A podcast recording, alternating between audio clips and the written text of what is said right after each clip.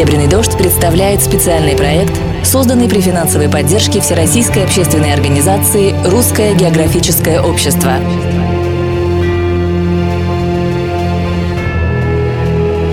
Российские экспедиции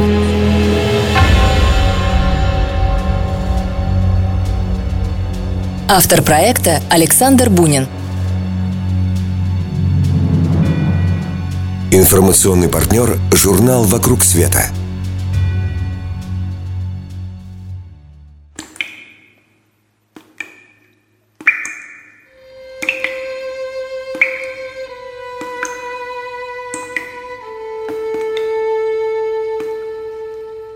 Северном блоке казематов Петропавловской крепости узники сходили с ума от отчаяния, одиночества и постоянного пронзительного холода – исходящего от старых каменных стен. И лишь один из заключенных по политическому делу о принадлежности к тайному революционному кружку сохранял ясность сознания. Ночью напролет он писал что-то в пухлых тетрадях, расположенных аккуратными стопочками по крохотной камере. Ну что этот ученый? Все пишет? Ну да, он сколько бумаги изморал И что не хватало человеку? Вроде из князей, уважаемый господин, а все туда же Супротив царя-батюшки 32-летним узником был ставший позднее одним из известнейших географов XIX века выходец из древнего рода Рюриковичей князь Петр Алексеевич Кропоткин. Ни один из геологических периодов не имеет, конечно, такого значения для физической географии, как ближайший к нам ледниковый и послеледниковый. Известно, что со времени конца третичного периода флора и фауна подверглись лишь незначительным изменениям морфологическим, но тем больше изменения произошли с тех пор в распределении организмов по земному шару.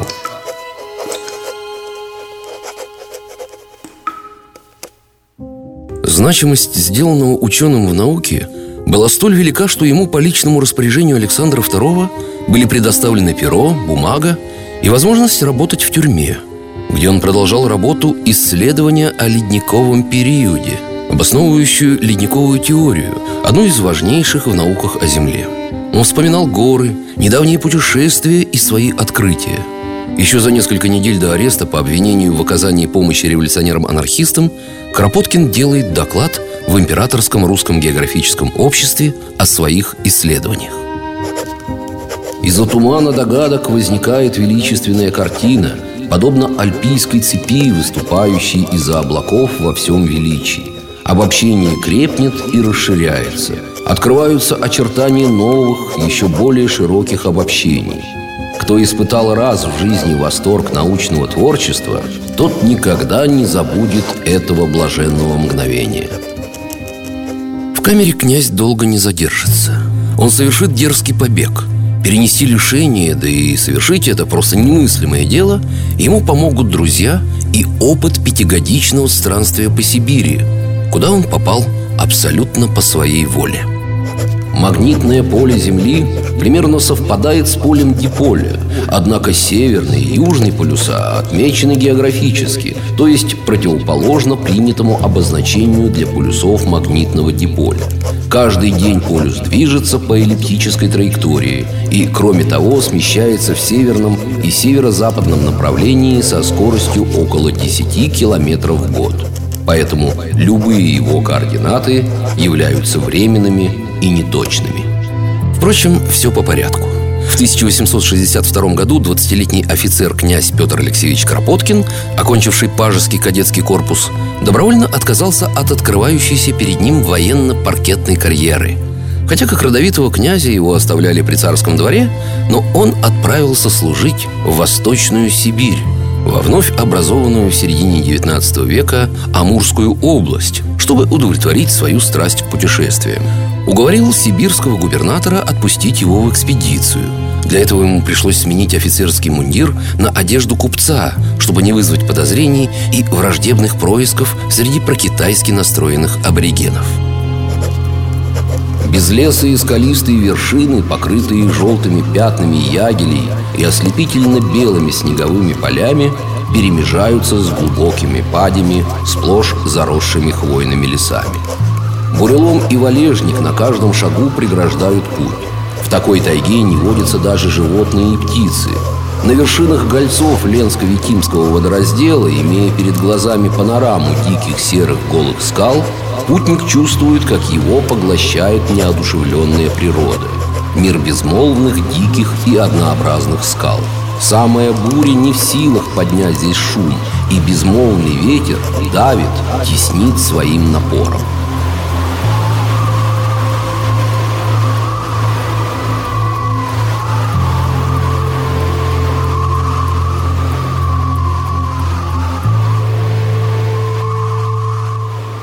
На следующий год князь Кропоткин возглавил крупную экспедицию, организованную Сибирским отделением Русского географического общества на средства золотопромышленников для изыскания скотопрогонного тракта с ленских приисков к Чите.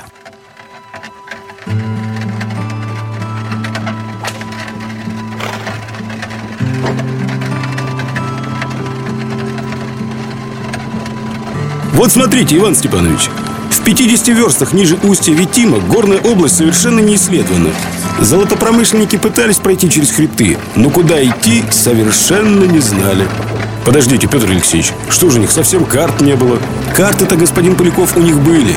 Но разве неподготовленного исследователя старая тунгусская береста выведет к нужной цели? Ну, не могли они. А мы с вами попробуем.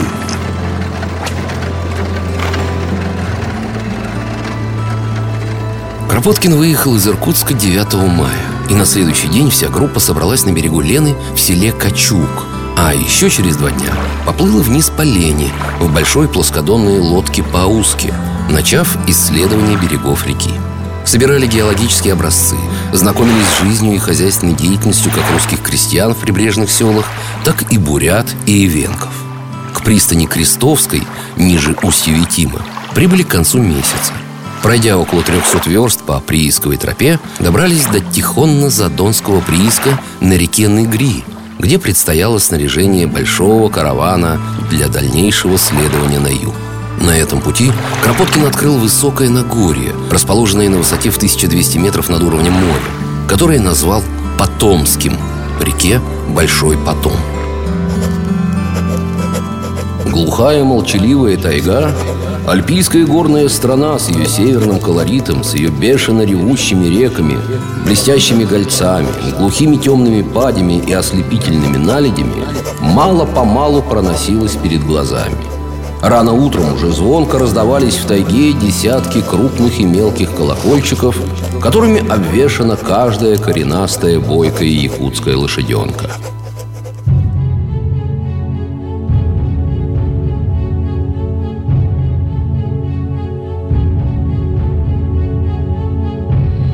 Именно там, наблюдая ледниковые отложения и исчерченные в продольном направлении бороздами валуны, Кропоткин правильно определил эти явления как ясные следы прежнего оледенения этой местности. Более того, он сделал вывод о сибирских доисторических ледниках и о ледниковом периоде в жизни Земли. Снарядив караван из 52 лошадей, экспедиция в составе 12 человек направилась на юг. По пути Кропоткин выявил водораздельный скалистый хребет, который отделяет бассейн Большого Потома и Жуй от бассейна Витима. Эти безмолвные, дикие, однообразные скалы, обозначенные им как Ленско-Витимский водораздел, его коллега, знаменитый геолог Владимир Афанасьевич Обручев, проводивший позже исследования на Потомском Нагорье, назвал хребтом Кропоткина. Научное и практическое значение открытий Кропоткина было велико – Русское географическое общество за Алекминско-Витимскую экспедицию присудило ему золотую медаль. Имя Кропоткина сегодня не раз встречается на картах тех территорий. Вершина между истоками рек Алекмы и Нерчи, поселок в Бадайбинском районе. Геологическое описание изученной Кропоткиным области ускорило поиски новых месторождений золота, а прямой путь, открытый им, способствовал экономическому развитию ленских золотых приисков.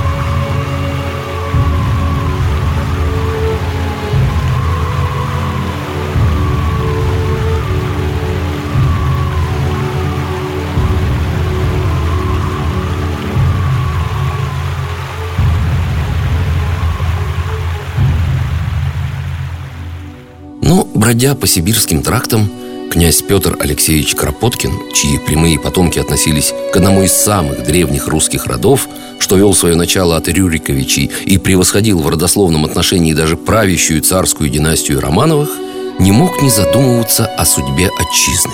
Осознав косность бюрократической системы и невозможность кардинальных изменений в России, в 1867 он выходит в отставку и отправляется в Швейцарию, где вступает в Первый интернационал. По возвращению в Российскую империю он примкнул к революционному кружку чайковцев, вел пропаганду среди рабочих и студентов. В этот период в работах «Должны ли мы заняться рассмотрением идеала будущего строя» и «Программа революционной пропаганды» Кропоткин в общих чертах формулирует свою анархистскую теорию. Вскоре его арестовывают, в течение двух лет он находится в Петропавловской крепости, потом его переводят в тюремный госпиталь, откуда он совершает дерзкий побег и эмигрирует. Какие новости о князе Кропоткине? Мы располагаем сведениями, что Петр Алексеевич находился в Швейцарии, где поселился в Лашо-де-Фон.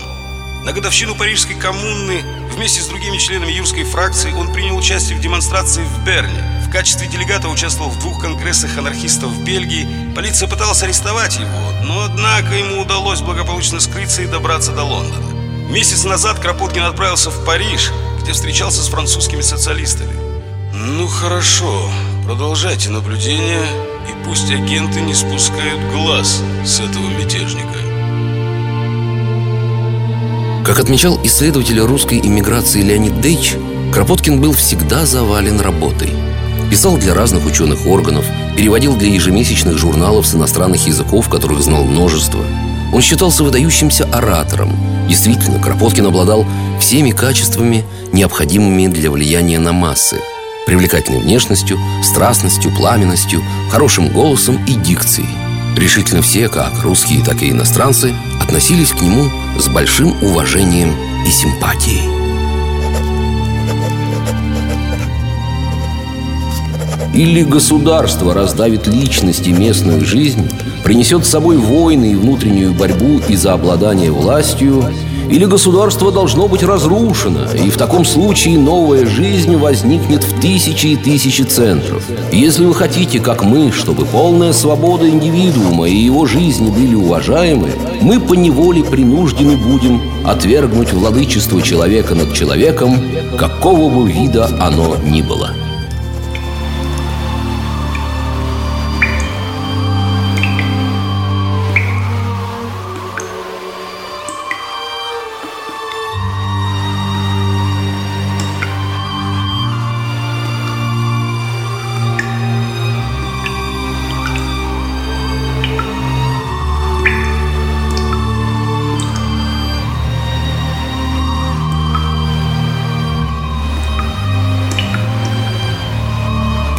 Программе использованы подлинные архивные очерки и труды экспедиций Русского географического общества.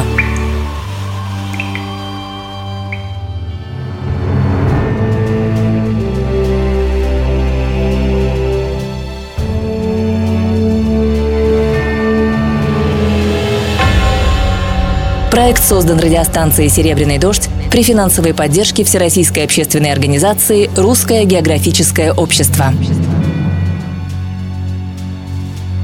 Автор проекта Александр Бунин. Информационный партнер – журнал «Вокруг света».